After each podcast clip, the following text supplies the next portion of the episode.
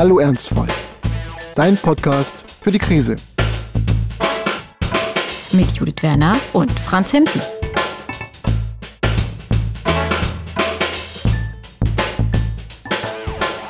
Hallo, wenn ihr das hört, ist es jetzt Dienstag, der 13. September, 8 Uhr morgens.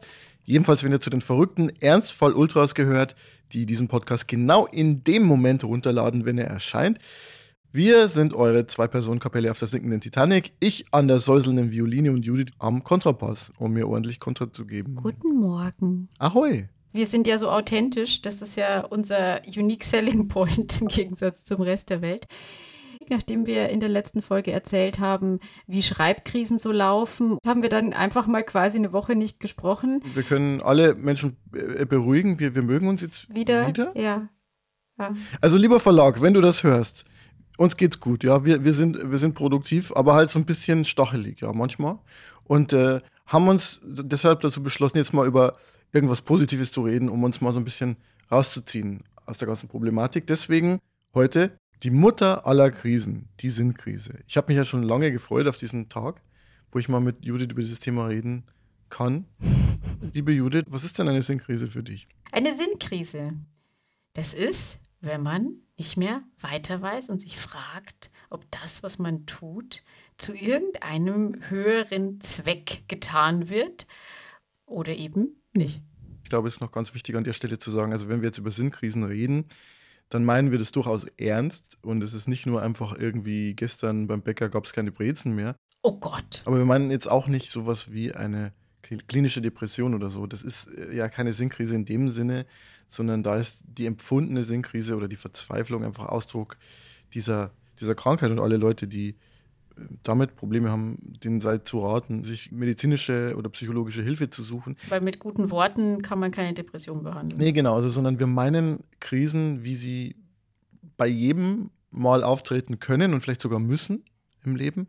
Oder kennst du Leute, die gar keine haben? Menschen, die keine Sinnkrise haben, die gibt es eigentlich nicht. Aber ich glaube, dass es sehr viele Menschen gibt, die darüber nicht sprechen wollen, weil Sinnkrise ja irgendwie auch bedeutet, dass man vielleicht Entscheidungen getroffen hat, hinter denen man jetzt nicht mehr so steht oder die einen an einen Punkt im Leben gebracht haben, den man jetzt selber nicht mehr als gut definieren würde oder der vielleicht objektiv nicht mehr gut ist.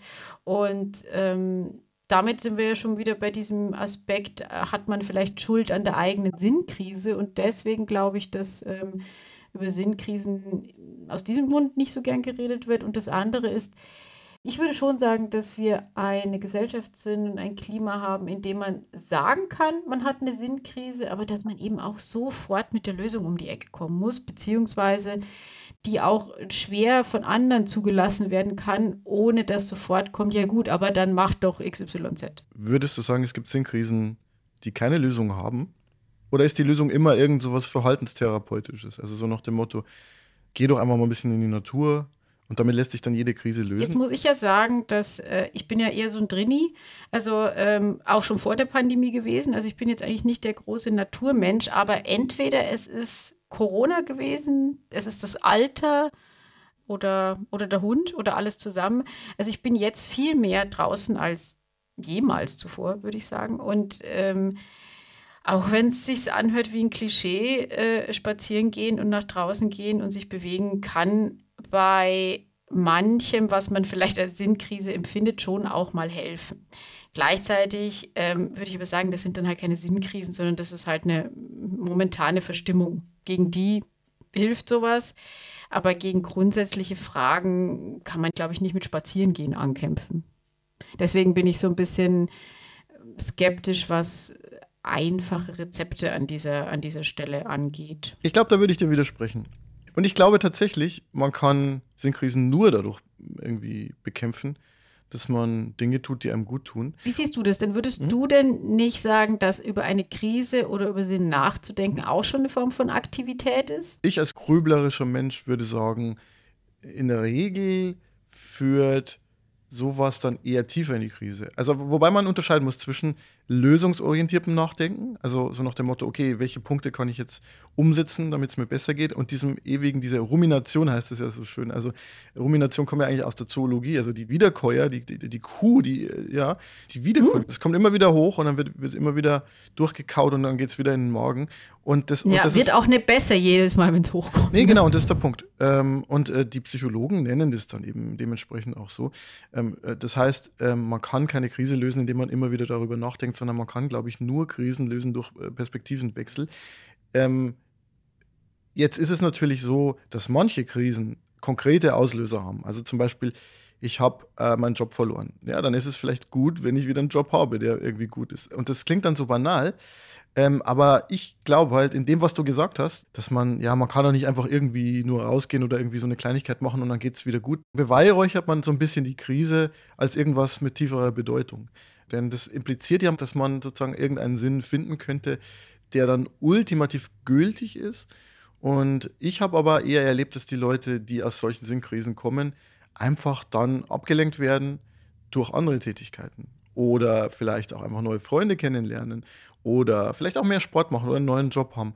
Aber ich habe eigentlich noch nie erlebt, dass jemand durch intensives Grübeln aus einer Krise gekommen ist. Vielleicht ist da jetzt bei dem Beispiel, das du gebracht hast, doch die Frage, ob das wirklich eine Sinnkrise ist. Also seinen Job zu verlieren, durch welche Umstände auch immer, ähm, löst ja nicht zwangsläufig eine Sinnkrise aus. Es löst erstmal wahrscheinlich ein finanzielles und Lebensplanungsproblem aus, ja, das schon.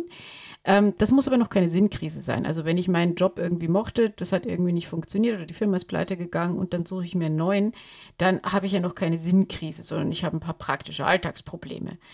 Ähm, vielleicht auch viele praktische Alltagsprobleme, aber das ist noch keine Sinnkrise. Sinnkrise wäre für mich jetzt eher, um mal bei diesem Jobbeispiel zu bleiben, ich mache eine Arbeit, die mir zwar irgendwie das äh, Leben im, im, normalen Standard irgendwie ermöglicht, ähm, das mich aber wo mich das Thema nicht interessiert, wo ich die Kollegen nicht mag, wie auch immer. Also wo ich einfach das Gefühl habe, dass ähm, das, was ich tue, vielleicht auch einfach keinen Einfluss, keinen Impact auf irgendwas hat. Das würde ich dann als Sinnkrise bezeichnen und nicht so sehr, ähm, ob ich jetzt irgendwie gerade eine ja, so ein faktisches, äh, konkretes Problem. Aber das hängt ja zusammen, würde ich sagen. Also ich meine, wenn ich einen Job verliere, dann habe ich ja oft das Gefühl, äh, da, dadurch einfach keinen Hebel mehr zu haben, um irgendwas zu verändern. Also ganz viele Leute, die dann arbeitslos sind, glaube ich, denken sich ja schon, ja, dadurch, dass ich keinen Job habe, ähm, ja, kann ich auch irgendwie weniger beitragen. Und äh, also ich glaube schon, dass ganz viele Sinnkrisen äußere Auslöser haben, vielleicht sogar alle.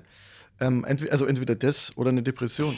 Dass, dass sie das auslösen, das glaube ich, das, ich sage ja, das kann das auslösen, aber ich würde sagen, dass der Faktum jetzt zum Beispiel bei diesem, bei diesem Jobbeispiel eben noch nicht ist, dass man den Job verloren hat. Es kann ja sogar so sein, dass wenn man einen Job verliert und jetzt in der Situation ist, wo man dann irgendwie seine Miete trotzdem noch für ein, zwei Monate zahlen kann. Also ich, ne, wir reden, wir reden auch immer aus einer bequemen Position heraus, dass wir sagen, gut, es passieren nicht sofort Dramen, ja. Aber ähm, in dieser Situation kann einen Job nicht mehr zu haben ja auch bedeuten, dass man tatsächlich mal nachdenken kann, ob man das denn eigentlich in dieser Form überhaupt noch gewollt hätte, auch wenn man diesen Job noch hätte. Und ein Punkt, wo ich, würde ich sagen, ähm, ja, ich weiß gar nicht, ob man sagen kann, da, also ich war da schon in der Sinnkrise, das war tatsächlich, als die Pandemie begonnen hat, da habe ich ja noch im Theater gearbeitet und das haben wir alle mitbekommen, dass die Theater dann ja relativ zügig, fast von heute auf morgen, dann geschlossen wurden. Erst gab es noch irgendwie so die Idee von Notbetrieb und dann hieß es auf einmal, nee, ist zu. Und ähm, das hat bei den Theaterbelegschaften unterschiedliches ausgelöst. Es gab ganz viele Leute, die, und ich rede jetzt von Menschen, das möchte ich immer sagen, die fest angestellt im Theaterbetrieb waren oder sind. Also sprich, äh, nicht Leute in der freien Szene, die von heute auf morgen plötzlich kein Einkommen mehr hatten, weil die Gehälter liefen ja weiter, also die in der Hinsicht halbwegs safe waren.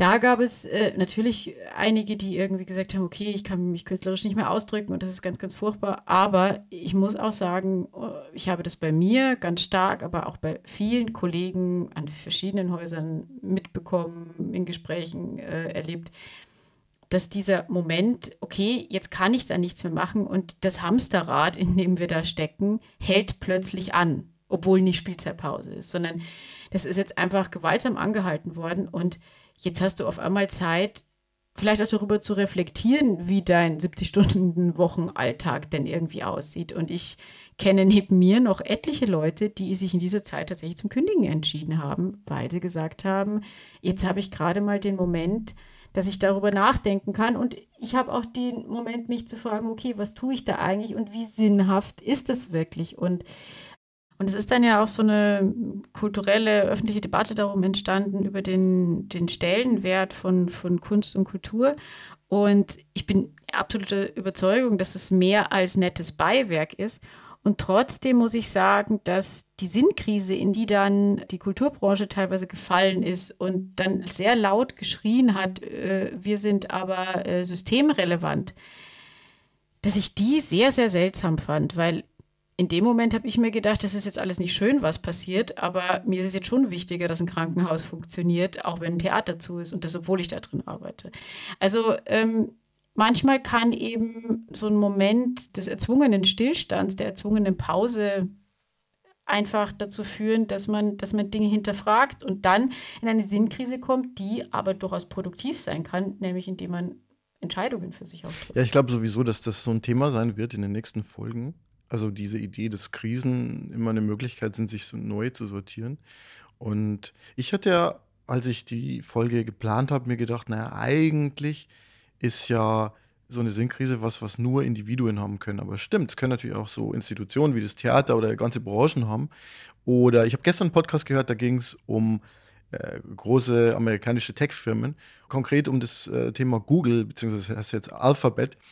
Und da war es ja so, dadurch, dass sie halt immer diese extremen Werbeeinnahmen hatten, war es eigentlich egal, ja, ob da alles funktioniert oder nicht. Und äh, ich habe einen Podcast gehört, äh, mit so einem Insider, der halt auch bei diesen Firmen gearbeitet hat und der meinte, das Problem bei Google ist halt, die hatten nie eine Sinnkrise. Die hatten nie das Gefühl, ich muss jetzt wirklich was auf die Beine stellen und ich muss jetzt auch wirklich was ändern, weil sonst funktioniert es nicht. Wohingegen andere Firmen ja oftmals so diesen, diesen Druck haben, ähm, ja, ähm, Produkte zu liefern, die auch wirklich funktionieren.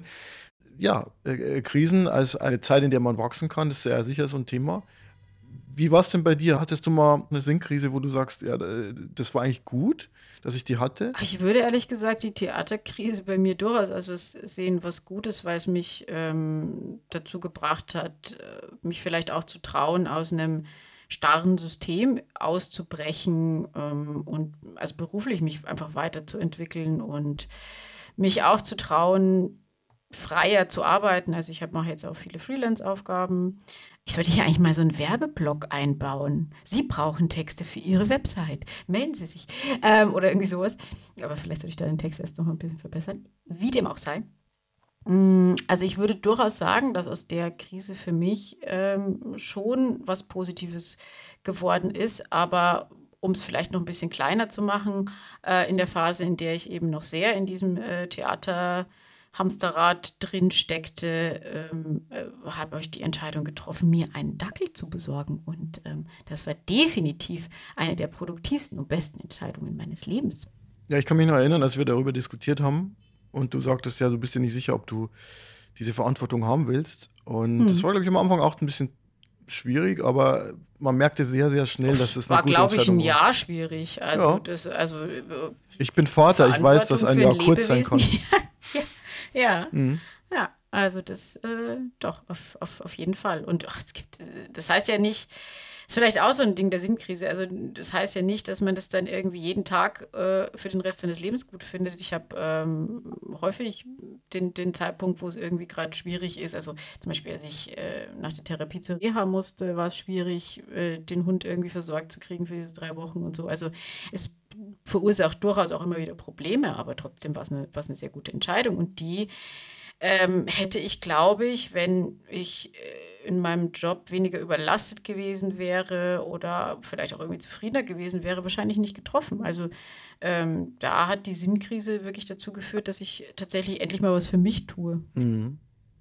Das heißt, Sinnkrise war in dem Fall einfach auch eine Auseinandersetzung damit, dass es nicht so läuft wie bisher und dass man was ändern Möchtest du jetzt mal von einer deiner Sinnkrisen erzählen? Es wirkt ja hier so, als hätte nur ich Sinnkrisen. Ich gebe die Frage jetzt einfach. Ja, zurück. ich habe mich äh, gefragt, was ich denn hier erzählen könnte zu dem Thema und dann, äh, ja, habe ich mich auch gefragt, was denn so die fundamentalsten Krisen waren. Und da ist mir aufgefallen, also ich habe schon ein paar Mal in meinem Leben mir sehr nahestehende Menschen durch Tod verloren, aber die Phasen danach waren zwar immer sehr traurig und sehr bedrückt, aber eigentlich nie Sinnkrisen im eigentlichen Sinne. Weil ich habe fast das Gefühl, wenn man über so einen Verlust trauert, dann hat man gar nicht den Kopf frei für so allgemeine Sinnlosigkeitsgedanken, sondern äh, dann ist es halt sehr konkret bezogen auf den Verlust einer konkreten Person. Aber hast du dich nicht vielleicht gefragt, ähm, also als damals deine Freundin gestorben ist, ja auch einfach sehr jung und, und mitten aus dem Leben gerissen, Hast du dich noch nicht gefragt, was, was soll denn das jetzt? Also so die typische Sinnkrisenfrage. Man, man kann das ja einfach nicht nachvollziehen. Wir tendieren ja dazu zu sagen, na ja, wenn man irgend, irgendwann im Alter stirbt man halt mal an Krankheiten, so ist das eben. Aber gerade wenn man eben noch sehr jung ist, wo das eigentlich in den normalen Lebensablauf halt, also statistisch gesehen eben auch nicht mit reingehört, ähm, hast du dich denn nicht gefragt, wo, du, wo der Sinn jetzt irgendwie dahinter ist, dass das jetzt passieren musste? Ja, also man könnte an der Stelle ja sozusagen vom Glauben abfallen, aber den Glauben hatte ich ja damals nicht mehr. Ähm, Schon also, längst vorbei. Ja, genau. Und ähm, insofern diese Frage, ja, wie kann Gott das nur zulassen oder so, die, die gab es da nicht, äh, sondern ich, man muss sagen, mein, mein, meine Freundin hatte halt Krebs und es ging sehr schnell, also von der Diagnose bis zur Beerdigung ein Jahr. Und ähm, das war so sinnlos, das war so eine seltene Krebsart und das war halt wie der, ja, ich habe es schon mal erzählt, wie der Amboss, der aus heiterem Himmel runterfällt. Und mhm. ähm, das, das war für mich irgendwie unfassbar schlimm, aber auch unfassbar einfach einzuordnen, nämlich das ist jetzt einfach ein Schmorn. Das ist jetzt einfach, da ist völlig klar, dass das keinen Sinn hat. So, also das, das war so absurd und so jenseits von allem. Weißt du, wenn irgendwie deine 90-jährige Oma stirbt nach einem schönen, erfüllten Leben, dann kann man sagen, ja, ist vielleicht jetzt irgendwie auch gut und so, jetzt es, hat dieses Leben einen Abschluss gefunden und alles muss. Aber, mhm. aber in mhm. dem Fall ist es einfach so, nee, das ist einfach ein Schmarrn. Es ist einfach Zufall, ja. es ist Zufall, dass sie das bekommen hat. Und es ist, es ist einfach scheiße, aber es ist, das, das weckt irgendwie keine Sinnfragen, weil äh, mir ist ja bewusst, dass sowas passiert. Also da, da entstehen, glaube ich, keine Fragen. Die Fragen entstehen bei mir eher in so Phasen, wo, wo nicht so klar ist, inwiefern mich die Welt braucht äh, und in denen ich dann vielleicht auch noch viel Zeit habe, dann auch über solche Dinge nachzudenken. Also was mir einfällt, ist, sind immer die, die Phasen nach den Abschlussarbeiten gewesen, ähm, wenn man dann in so ein Loch fällt. Also ich habe meine Masterarbeit zum Beispiel abgegeben, Anfang 2013 war das und äh, hatte dann keine Finanzierung. So, und ich wollte halt promovieren. Äh, es gab noch kein Stipendium und so, und habe ich mich auf verschiedene Stellen beworben. Ich habe dann ein Dreivierteljahr bei meinen Eltern gewohnt und es war eine super, super schwierige Zeit, weil ich das Gefühl hatte, ja, niemand braucht mich, ähm, niemand versteht, was ich da überhaupt mache. Äh, so, äh, Literaturrecherche für eine Doktorarbeit, von der keiner weiß, ob sie jemals existieren wird. Ähm, das war schwierig. Dass sich die Welt für einen auch so nicht interessiert. Also das ja. ist, glaube ich, was, was ähm, vielen Leuten wahrscheinlich vor allem nach geisteswissenschaftlichen Studien passiert. Man, man, man steckt da so drin. Also ich kenne es sogar, als die Doktorarbeit abgegeben war. Man, man, man, man gibt es ab, man hört bei der Disputatio dann vielleicht auch noch, dass man da was ganz Großes für die Wissenschaft, den großen Wurf gemacht hat. Und am nächsten Morgen wacht man auf und ist in seinem Job wieder drin und ähm, da sagen Leute, ah, lief's gut, schön, ja, okay. Äh, ich habe folgendes Problem. Man merkt auf einmal so, das interessiert, das interessiert die Welt einfach irgendwie nicht. Und auch wenn man das vorher weiß, finde ich, ist man dann doch so ein bisschen traurig, weil man hat ja doch so viel Herzblut da irgendwie reingesteckt und dann stellt man fest, naja, aber ist halt auch wieder irgendwie nur fürs Regal oder die Schublade. Ja, wobei ich sagen würde, das war mir auch klar. Also, dass niemand sich für eine philosophische Masterarbeit über das wissenschaftliche Berufsethos interessieren würde. Mein Problem war tatsächlich einfach, dass ich keinen Job hatte. Also, dass ich äh, recherchiert habe für die DIS und dass ich nicht wusste, wie ich es finanziere. Ich hatte dann Vorstellungsgespräche, das war dann aber auch immer so ein bisschen schwierig, weil das dann zum Beispiel Stellen waren, die halt vorgesehen haben, dass man halt äh, ja, 100% arbeitet oder nur 50% bezahlt wird mhm. und dann keine Zeit mehr für die DIS hat, wie es in der Wissenschaft oftmals üblich ist und so. Ja. Und ähm, ja, aber ich glaube auch da hat sich dann doch bewahrheitet, was ich vorhin gesagt habe, nämlich ähm, das wurde besser, als es eine konkrete Änderung in meinem Leben gab. Also ich habe mich für ein Praktikum beworben mh, mm, bei der Zeit damals und bin dann nach Hamburg äh, für, für drei Monate. Und dieses Gefühl, ja, ich werde da irgendwie genommen und gebraucht und ich kann da einfach dieses Praktikum machen, das war für mich echt großartig. Und ich kann mich halt noch erinnern, das war echt ein schöner Moment. Ich war neulich äh, auf dem Tempelhofer Feld, hat Florence in the Machine, diese Band gespielt und da, es gibt einen Song, der heißt Shake It Out und ähm, da mhm. gibt es da gibt's die Zeile It's always darkest before the dawn Und äh, das haben die als letzte Zugabe gespielt. Äh, und das war für mich echt ein ziemlich, ziemlich intensiver Moment, weil ähm, ich bin am Silvestertag 2013 nach Hamburg gefahren, weil da Anfang Januar quasi mein Praktikum losgehen sollte. Und äh, also alleine in einem Zug, umgezogen mit nur einer Sporttasche. Und ähm, in einen, irgendwo nach Harburg, es moderte so ein bisschen in dieser Wohnung. Es war halt irgendwie das, was ich halt noch irgendwie bekommen habe. Und dann, dann war ich da so und bin dann sozusagen eingezogen ähm, in. Mit deiner Sporttasche. In meiner Sporttasche. Das war dann so 16 Uhr am Silvestertag. Und dann bin ich zu den Landungsbrücken gefahren, da am Hafen in Hamburg und stand da so alleine äh, und habe sozusagen alleine Silvester gefeiert äh, und habe da so oh auf, auf, dieses, auf diese Landungsbrücken geschaut. Ja, und dann kam dann zufällig dieses, dieser Song, ähm, dieses It's Always Darkest Before the Dawn in der Sekunde, wo das Silvesterfeuerwerk dann kam und die Schiffe mit ihren Schiffssirenen tuteten und so. Und ich stand da allein an den Landungsbrücken und äh, das klingt äh, so cheesy, wie es ist, aber es war für mich halt so dieser Moment, okay, ähm, das war jetzt echt ein schwieriges Jahr. Und jetzt geht's aber aufwärts. So, ich bin jetzt irgendwie in Hamburg, ist doch eine coole Stadt und ich habe jetzt die Möglichkeit, ein paar Leute bei der Zeit kennenzulernen und ähm, jetzt es vorwärts, obwohl es nur ein Praktikum ist und eben keine, keine Festanstellung erstmal. Und genauso kam es dann. Also ich habe dann drei Monate Praktikum gemacht und am vorletzten Tag meines Praktikums habe ich Bescheid bekommen, dass äh, ich ein Stipendium bekomme. Dann habe ich die DIS mhm. gemacht und dann habe ich nach der DIS relativ schnell ins Berufsleben gefunden. Aber das war so ein Dreivierteljahr, wo ich einfach so das Gefühl hatte, rausgeschwemmt worden zu sein aus diesem normalen Betrieb. Und ich kenne viele Leute, gerade in den Geisteswissenschaften, aber nicht nur, die, die Arbeiten schreiben und dann noch halt einfach echt in ein Loch fallen. Und denen sei mhm. gesagt, äh, das, das wird schon besser. Geisteswissenschaftler haben statistisch gesehen eine etwas lang, längere Zeit, bis sie ankommen im Berufsleben, aber dann wird es schon. Also das ist, das ist einfach anders, als wenn du irgendwie Ingenieur bist. Ähm, äh, es gibt noch eine offene Phase mit irgendwie befristeten Verträgen und manchmal sogar Praktika, aber man findet dann schon einen Job. Und äh, das, das glaubt man natürlich nur, nur nicht. In meiner Familie gab es halt keine Akademiker, das heißt, es gab auch niemanden, der mir das so einfach gesagt hätte.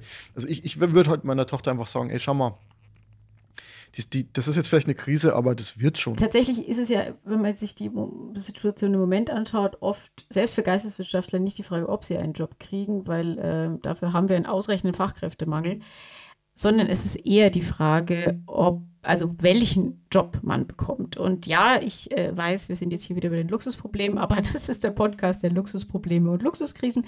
Und ähm, da sieht man halt immer wieder Menschen, die Jobs machen, die sie einfach nicht erfüllen. Ähm, und wo sie sich fragen, warum tue ich das jetzt einfach? Ja, ich mache es, um meine Miete zu zahlen und das ist okay.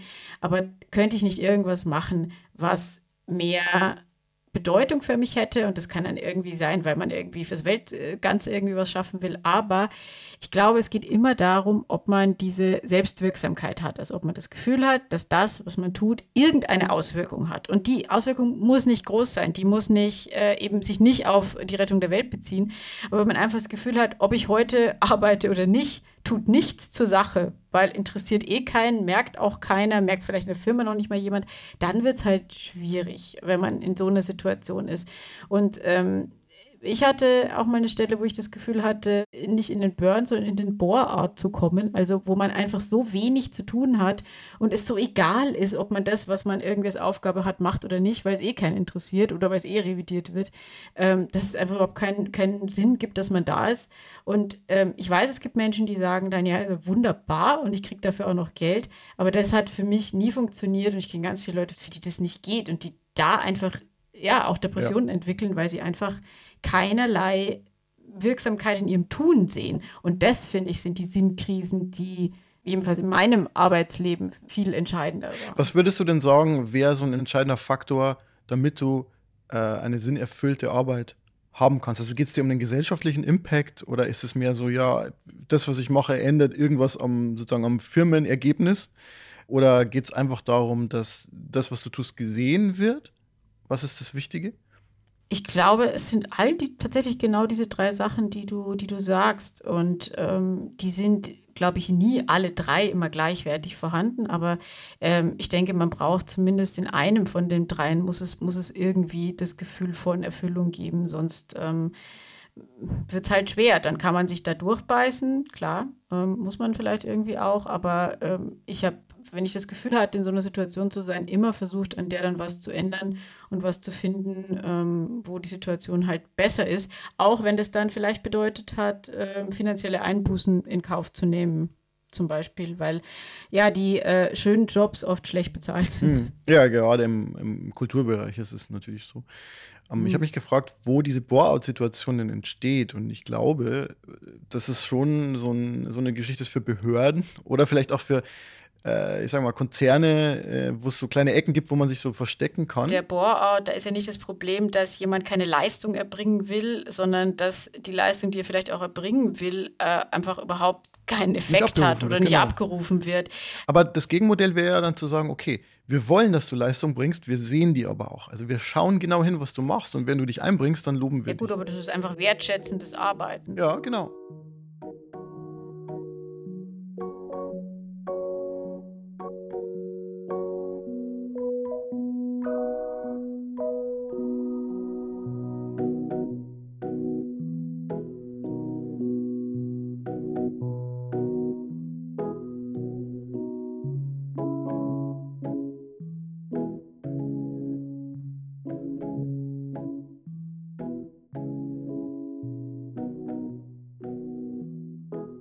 Judith, lass uns über den Sinn des Lebens reden.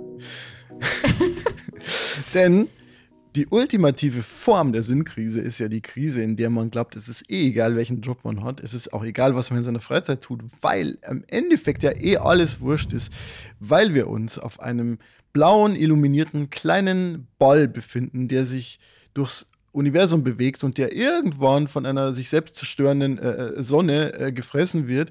Und selbst Leute, die jetzt irgendwelche Sachen machen, wo man so sagt, uh, cool, wie Goethe oder so, die werden ja dann irgendwann vergessen sein. Und im Endeffekt ist irgendwann alles Wann tot. Hat denn letztes Mal jemand in deinem Umfeld gesagt, uh, cool, Goethe? Äh, in meinem Umfeld ist Goethe schon, schon wichtiger, würde ich sagen. Ja, Der Dude. Okay. Wir, haben, wir haben überall Goethe-Büsten, ja. Also das im, auf, in meinem Viertwohnsitz in Weimar. Da stehen Goethe und Schiller-Büsten, ja. Das ist, ähm, das ist halt deutsche Klassik bei uns, ja.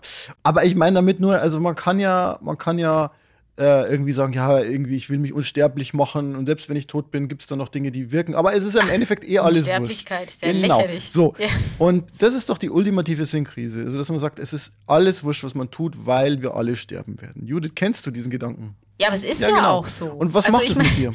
Ja, das hat mich früher mal in Sinnkrisen gestößt. Jetzt ehrlich gesagt nicht mehr so, weil es ist ja völlig, äh, muss es ja gar nicht diskutieren. Es ist so. Es ist alles sinnlos, weil äh, am Schluss äh, implodiert oder explodiert oder weiß ich nicht, versinkt ins schwarze Loch. Also das, das Universum wird nicht ewig halten und was wir auf diesem kleinen Planeten tun, ist auch egal. Ja, kann man so sehen oder ist so lebt damit.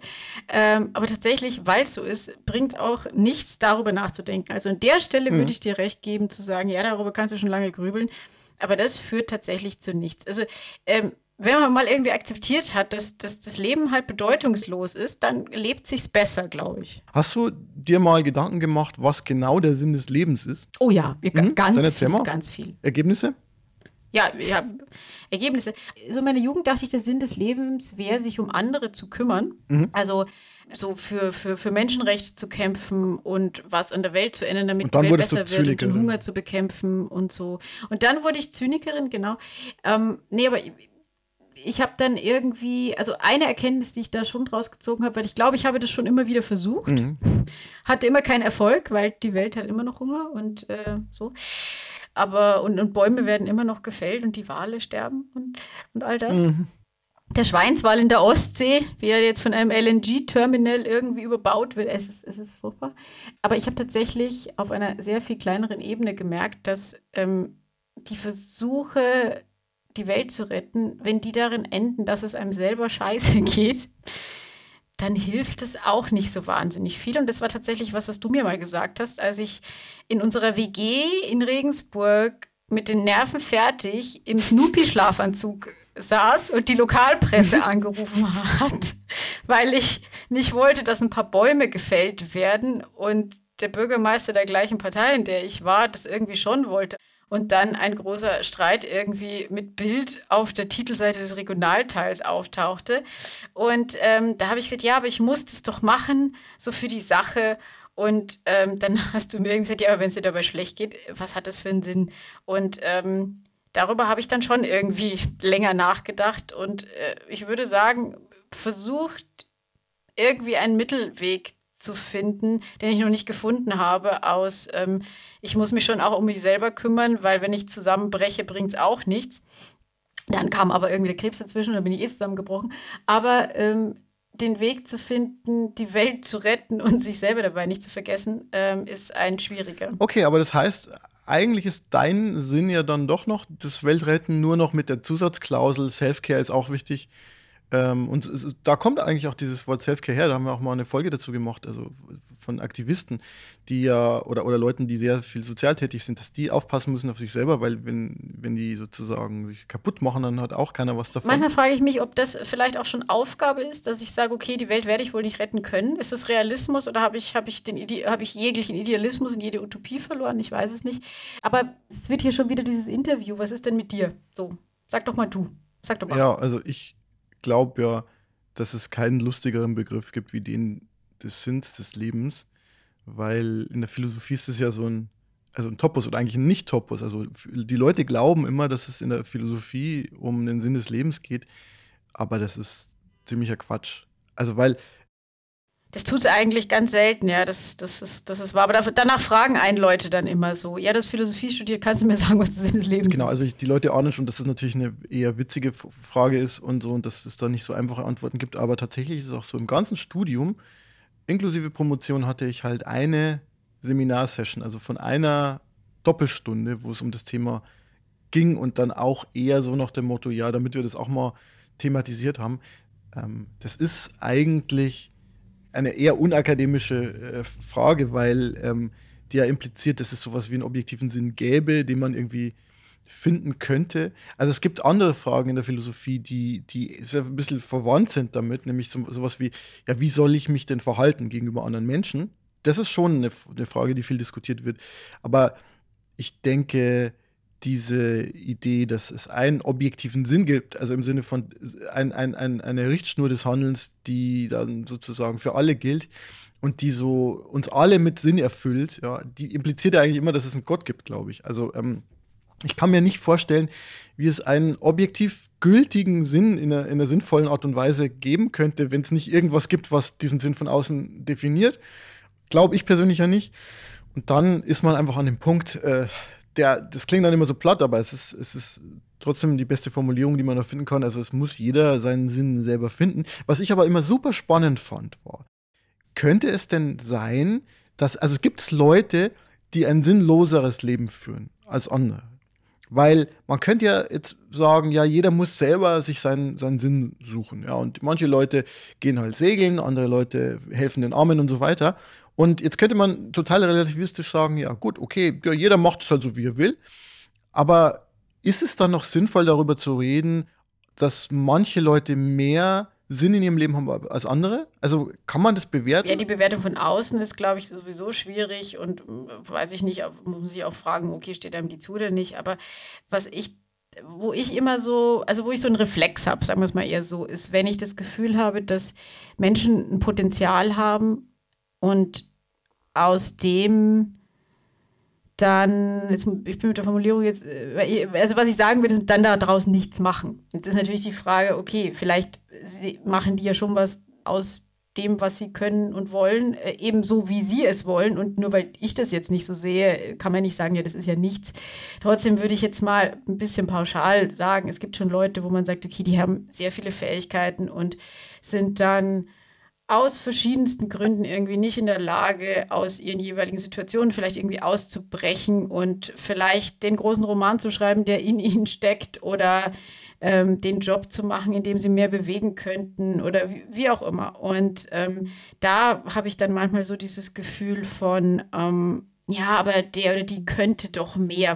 Und ähm, das ist tatsächlich auch eine meiner großen Ängste, dass ich irgendwie bei diesem Aspekt der Selfcare, dass ich halt sage, ja, okay, das, das tut mir alles nicht gut und das Politikmachen hat mir auch nicht gut getan, aber vielleicht könnte ich da irgendwie was bewegen. Und ähm, ich nutze mein Potenzial nicht. Das ist, glaube ich, die Angst, die ich viel mehr habe, als dass ich jetzt irgendwie sage, okay, ist das jetzt insgesamt sinnvoll oder nicht? Mir ist aufgefallen, dass diese Frage nach dem Potenzial ähm, nochmal eine andere wird, wenn Leute krank sind. Also bei Maxi, ähm, die ja dann Krebs hatte und, und die ja sehr viel Potenzial in sich hatte, war es ja so, dass sie am Schluss gesagt hat, ja, eigentlich ist es total wurscht, ob ich irgendwie mal in fünf Jahren äh, äh irgendwie eine Promotionsstelle und in zehn Jahren eine, oder 15 Jahren eine Professur bekomme. Ich könnte auch Floristin sein, Hauptsache mir geht's gut. Mhm. Und da wollte ich dich mal fragen, wie, wie ist es dir denn während deiner Krankheit ergangen? Hattest du auch das Gefühl, dass sozusagen die alltäglicheren, kleineren Sachen wichtiger wurden, was den Sinn betrifft? Wenn es irgendein äh, kathartisches Erlebnis von Krankheiten gibt, und ich bin da sehr skeptisch, das so zu sehen, weil Krankheiten sind in erster Linie erstmal sehr mies und ähm, sowas wie eine Chemotherapie beeinträchtigt dich ja auch wirklich einfach im Denken, weil du einfach physisch teilweise nicht mehr in der Lage dazu bist. Also von daher, ich würde jetzt äh, nicht unbedingt auf so einen reinigenden Effekt von sowas setzen. Dennoch ist es natürlich so, dass du dich fragst, was hat angesichts dessen jetzt irgendwie noch Wert und manche Dinge sind nicht mehr so wichtig und ich habe schon daraus mitgenommen, dass ich mich über manche Dinge tatsächlich auch nicht mehr so aufrege. Ich mache mir nicht mehr so viel Sorgen um die Altersabsicherung, ist vielleicht nicht so klug, aber mache ich jetzt gerade irgendwie nicht. Ähm, aber, und das ist eigentlich so, das, so ein bisschen eine Warnung, die ich so an der Stelle aussprechen will, natürlich kann man alles immer in den großen Zusammenhang setzen. Und du kannst immer sagen, im Angesicht des Todes, im Angesicht einer schlimmen Krankheit ist nichts mehr wichtig. Und das ja, oder auch im Angesicht der, des, der Größe des Kosmos und der Wurstigkeit der Erde oder so. Ja, genau. Und das so und, und natürlich ist dann jedes Problem immer egal. Und ähm, ich habe das vor allem auch erlebt, dass wenn, wenn Freunde mit mir telefoniert haben, die haben dann immer, wenn die dann mal was von sich erzählen wollten, nachdem sie mich gefragt haben, wie es mir geht und mich bemitleidet haben und so, dann äh, kam oft so der Satz, ja, ich weiß schon, das ist jetzt gar nicht wichtig, aber. Und ich habe dann immer versucht zu sagen, doch, das ist schon wichtig, weil das Leben geht auch irgendwie weiter. Und es ist jetzt nicht so, dass alles im Angesicht dessen jetzt irgendwie total äh, egal wird. Und ich finde es relevant, also für mich persönlich muss ich sagen, oder sage ich mir und anderen auch immer, natürlich kannst du alles immer mit Krebs und der Chemotherapie vergleichen und dann wird nahezu alles immer egal sein. Aber so kannst du halt auch nicht leben, weil dann lebst du ausschließlich im Schatten dieses Traumas, das es sicher ist. Ähm, da, das relativiert immer alles äh, runter, aber was willst du dann mit diesen Parametern noch irgendwie machen? Von daher ähm, ist eine, es ist eine zweischneidige Sache. Also ja, man bewertet manche Dinge schon anders, aber ich kann dir auch sagen, der Alltag hatte ich wieder und ähm, Und da gibt es dann auch mal ein Cappuccino, oder? Trotzdem über da gibt es dann absolut Cappuccino und am liebsten natürlich im Café Katharsis. Ja? Uh, hallo. Oh, schau mal da hinten an dem Tisch. Ich glaube, da ist Beef. Da gehen wir mal hin. So eine kleine Kaffeeschlägerei, das wär's doch jetzt. Es riecht nach Ärger. Ja, tatsächlich habe ich äh, heute ins Café Katharsis ein äh, Meme mitgebracht und das Beste, oder, oder ist, ist es schon ein Meme? Nee, äh, ein, ein, Text, ein Textbild auf Instagram. Ähm, und ich erzähle kurz die Geschichte und dann würde mich deine Einschätzung dazu interessieren. Eine Dame, die ich äh, auch nicht persönlich kenne und die so zwischen 20 und 30.000 Follower, glaube ich, äh, hat, ähm, die hat ein äh, Bild gepostet, auf dem auf weißem Grund in schwarzer Schrift einfach nur stand, Your only limit is you. Mhm. Und wenn ich sowas, ich glaube, es war ein Montagvormittag oder sowas in die Richtung lese, dann kriege ich äh, halt sofort Ausschlag und äh, habe dann drunter geschrieben, äh, dass mir sehr klar ist, dass das äh, positiv gemeint ist, dass es aber, aber.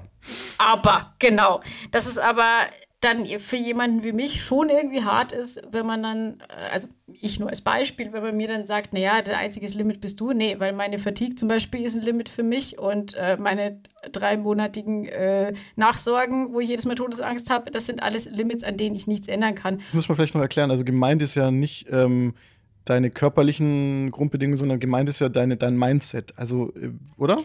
Dein Mindset, genau. Aber ich habe, ich habe bestimmte Limitierungen, gegen die ich eben nichts machen kann. Es gibt Menschen, die aus, Kriegsflie ja. Äh, aus dem Krieg fliehen und die traumatisiert sind oder die Gewalt erlebt haben. Alles Mögliche. Also zu sagen, ähm, man kann immer alles ändern, weil man nur sich selbst ändern muss, finde ich halt problematisch. Und ich habe das, glaube ich, schon wirklich auch sehr freundlich irgendwie formuliert. Und ähm, die junge Dame ist dann äh, die junge Dame, die, die Frau, ich, ich weiß ehrlich gar nicht, wie alt die ist. Ich nehme an, sie wird irgendwie mit. Du sagst jetzt sein. immer zu allen immer einfach nur junge Dame. junge Fräulein. Ähm, ja, die hat dann geantwortet und ich äh, fasse, da das alles auf Englisch war und ich das jetzt nicht so vorlesen will, fasse ich das mal zusammen. Also sie hat gesagt, naja, jeder hat seine eigene Geschichte und ich wüsste ja nicht, welche sie hätte was ich nicht behauptet habe. Und sie wüsste nicht, welche ich hätte, was ich auch nicht behauptet habe. Ähm, und äh, sie hat zwar viele Follower, aber das würde nicht bedeuten, dass sie sich an irgendwas anpassen müsste, was ich auch nicht verlangt habe. Und ähm, dass sie eben einfach hier Sachen sagen will, weil das ist so ein kleiner Happy Place.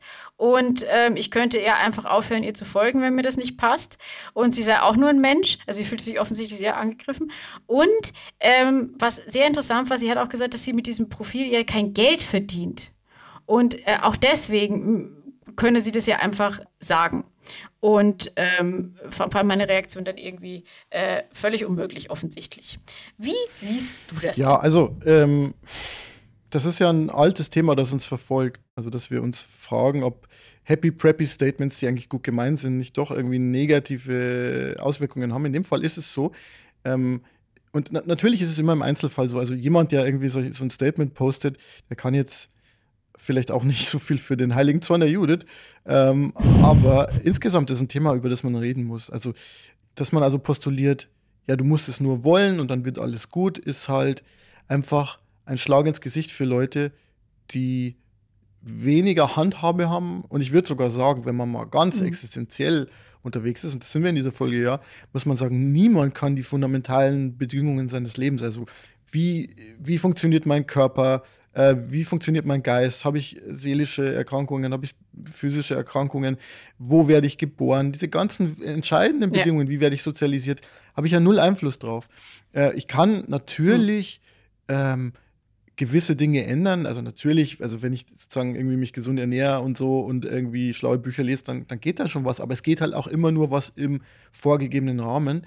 Und ähm, es ist gerade im englischsprachigen Raum schon so eine Ideologie präsent, die irgendwie so ein bisschen darauf abzielt, dass jeder seines Glückes Schmied ist. Äh, American Dream und so.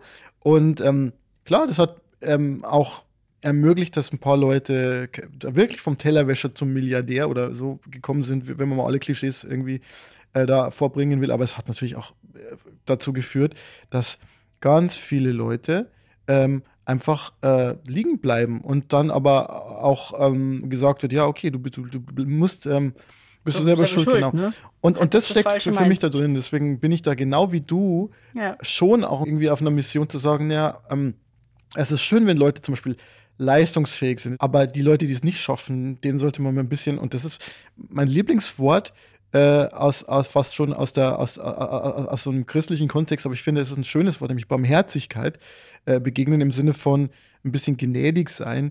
Und na, wie gesagt, das, das ist nichts, was die Leute präsent haben, die solche Dinge posten. Die wollen einfach eben ihren kleinen Happy Place haben. Aber ähm, ich habe mich gefreut, dass du diesen Beef eingegangen bist, weil vielleicht macht es ja doch irgendwas im, im Kopf der Person. Ich meine, ähm, dass, dass die dann erstmal angepisst reagiert, verstehe ich auch. Ähm, es, man erwartet bei solchen Bildchen, die, Textbildchen natürlich nicht, dass, äh, dass da Gegenwind kommt. Äh, und ähm, ich weiß auch nicht, ob du das ganze Instagram reformieren kannst durch deine Haltung.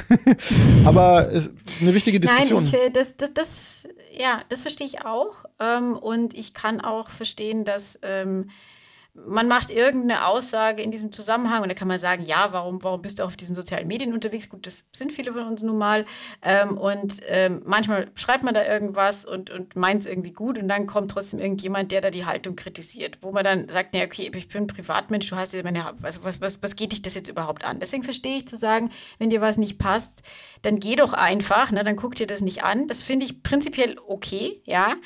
Ähm, und da war ja auch ihr Verweis drauf, so nach dem Motto, ich bin keine Person des öffentlichen Lebens, wobei man da ja dann irgendwie sich schon fragen muss, gut, wo, wo hört es auf, wo fängt es an? Aber tatsächlich eine Sache, die, die mich schon stört, das ist an der Stelle, dass ähm, immer mehr in der Gesellschaft die, die Haltung vorkommt, und das ist auch bei diesem klassischen, man darf ja nichts mehr sagen. Doch, man darf sehr viel sagen, manchmal auch zu viel, manchmal mehr als gut ist.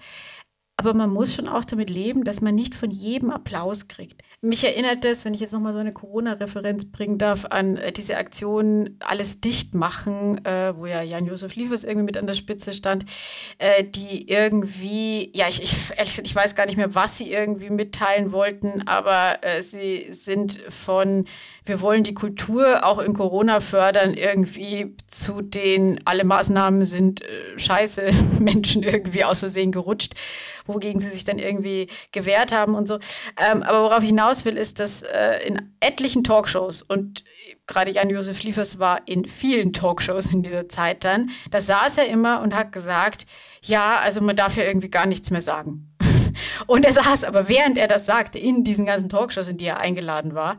Ähm, und da fand ich einfach so diesen, diesen, diesen, diesen Konnex einfach so völlig falsch gesetzt. Denn nee, er durfte es schon sagen. Er hat nur keinen Applaus dafür bekommen und damit kam er nicht klar. Oder er hat Applaus von Seiten bekommen, von denen er nicht haben wollte. Meinungsfreiheit heißt nicht, äh, jeder findet deine Meinung super.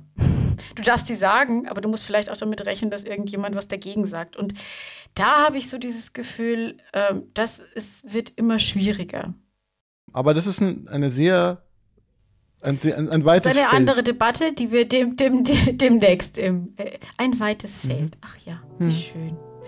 Da hätte sich Fontane gefreut. Meinungsfreiheit in der Krise, das wäre doch auch mal eine, eine Folge. Ja, das machen wir dann beim nächsten Mal. Aber jetzt würde ich sagen, ist der Cappuccino leer und wir verlassen das Café mal wieder. Haben wir eigentlich so eine, so ein Au- aus dem Café rausgeht Jingle auch? Dieser Klavierspieler, der jetzt noch spielt, in diesem Café. Wo hast du denn ein Café, wo es noch einen Klavierspieler gibt? Sind wir aus Versehen in die 20er gereist? Hören wir noch ein bisschen zu, oder? Hauptsache, der Kaffee ist gut. Damit sind wir bei den Luxusproblemen angekommen. Äh, Ich brauche jetzt definitiv den zweiten Kaffee des Tages. Ähm, wie sieht es bei dir aus? Ich auch. Total. Ich gehe jetzt mal zu meiner Siebträgermaschine mit dem schönen Namen Philomena. Tschüss. Servus.